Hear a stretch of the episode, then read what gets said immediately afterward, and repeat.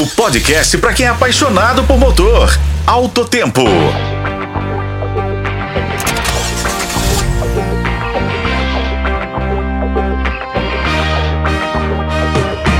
Bem-vindos ao Alto Tempo, trazendo as últimas novidades do mundo automotivo direto para seus ouvidos.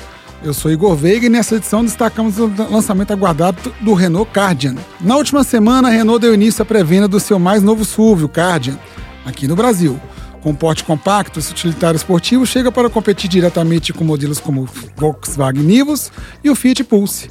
Para garantir o seu Cardian, os clientes precisam adquirir um passe de pré-venda no valor de mil reais, que será abatido do preço final do veículo. O card será disponível nas concessionárias na segunda quinzena de março em três versões distintas. A versão de entrada, chamada Evolution, tem preço inicial de R$ 112.790, enquanto a versão Premier Edition, a top de linha, sai por R$ 132.790. E falando em equipamentos, desde a versão mais básica, o card vem recheado de tecnologia e segurança, incluindo seis airbags, piloto automático, sensor e câmera de ré, além de controles eletrônicos de estabilidade e tração, ar-condicionado digital, retrovisores elétricos e faróis em LED.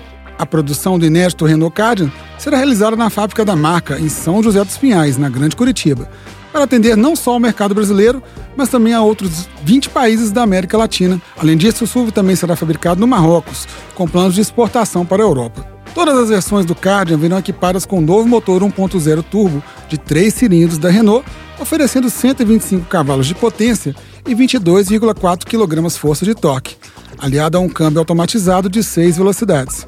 E por hoje é só, pessoal. Eu sou Igor Veiga e este foi o podcast Alto Tempo. Nos acompanhe pelos tocadores de podcast e pela FM o Tempo.